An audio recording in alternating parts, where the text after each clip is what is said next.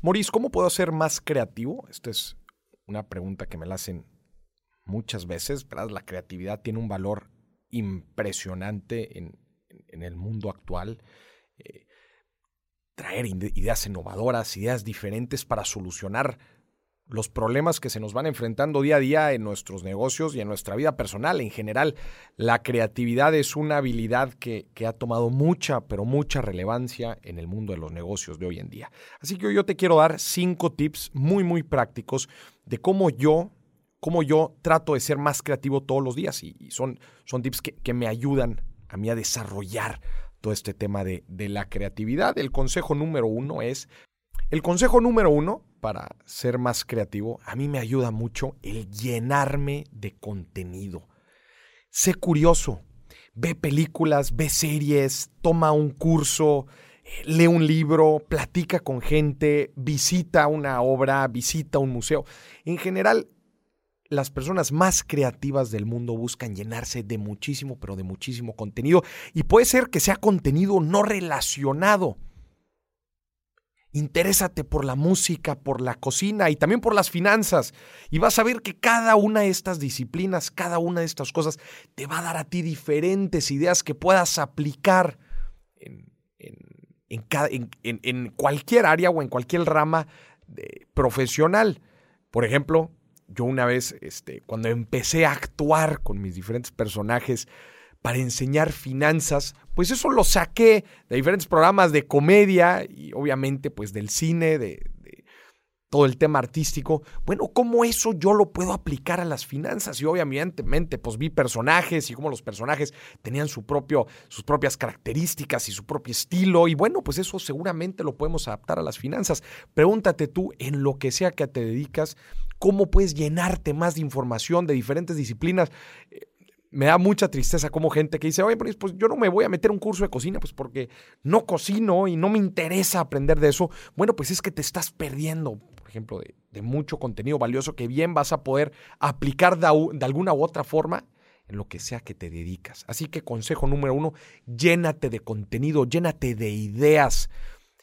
No importa si no se relacionan con lo que quieres, eh, con la rama o, el, o el, giro en el que quieres ser más creativo, no importa, pero llénate, llénate de contenido. Número dos, benchmark. Benchmark, benchmark, benchmark. ¿Qué significa benchmark? Estudia, estudia cómo otros países, cómo otras gentes o cómo también otras áreas hacen cosas similares a las que tú quieres hacer. Por ejemplo, ¿quieres sacar ideas innovadoras para poner algún restaurante? Visita otros países, otras regiones, estudia cómo en otros lados diferentes a tu comunidad cercana, cómo hacen las cosas, diferentes ideas.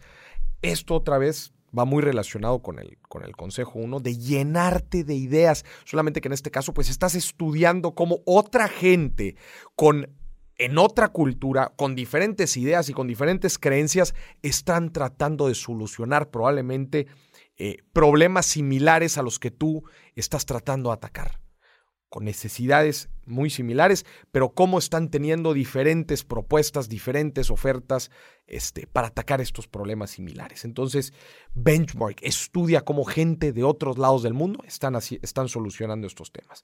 Consejo número tres, encuentra tu modo creativo.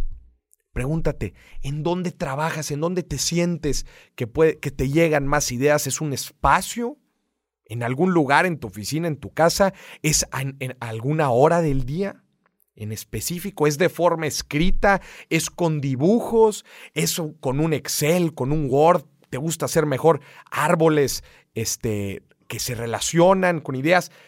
Pregúntate cuál es tu modo creativo. Estúdialo. Hay gente que, que, que le sirve mejor dibujar, hay gente que le sirve mejor escribir, hay gente que le sirve mejor acostarse y pensar. Hay gente que le sirve mejor en las mañanas, hay gente que le sirve mejor en las noches. Pregúntate y trata de encontrar cuál es tu modo creativo. El espacio, el tiempo, esta sintonía en la que te va a ayudar a ti a que las ideas fluyan. Consejo número cuatro, que esta también me sirve muchísimo, es date tiempo también para aburrirte. Hay veces nos llenamos nuestro calendario de actividades y pendientes y no nos damos un tiempo para literal no hacer nada Verás, este tiempo de no hacer nada también le permite a nuestro cerebro, a nuestra mente respirar. Y también ahí es donde nos llegan muchas ideas creativas. Entonces, seamos este, conscientes también de que es importante liberar espacio en nuestra agenda para dejar a nuestra mente descansar y pensar. Y por último, consejo número 5, fórzate a ser creativo. Acuérdate que la creatividad es un músculo que se tiene que estar trabaja y trabaja. Es decir, pues si tú quieres mejorar tu actividad física, pues fórzate a correr o a hacer cierto tiempo de ejercicio o a recorrer cierta distancia. Lo mismo sucede con la creatividad. Fórzate a escribir una página. Por ejemplo, todos los días voy a escribir una página. Todos los días voy a generar tres ideas.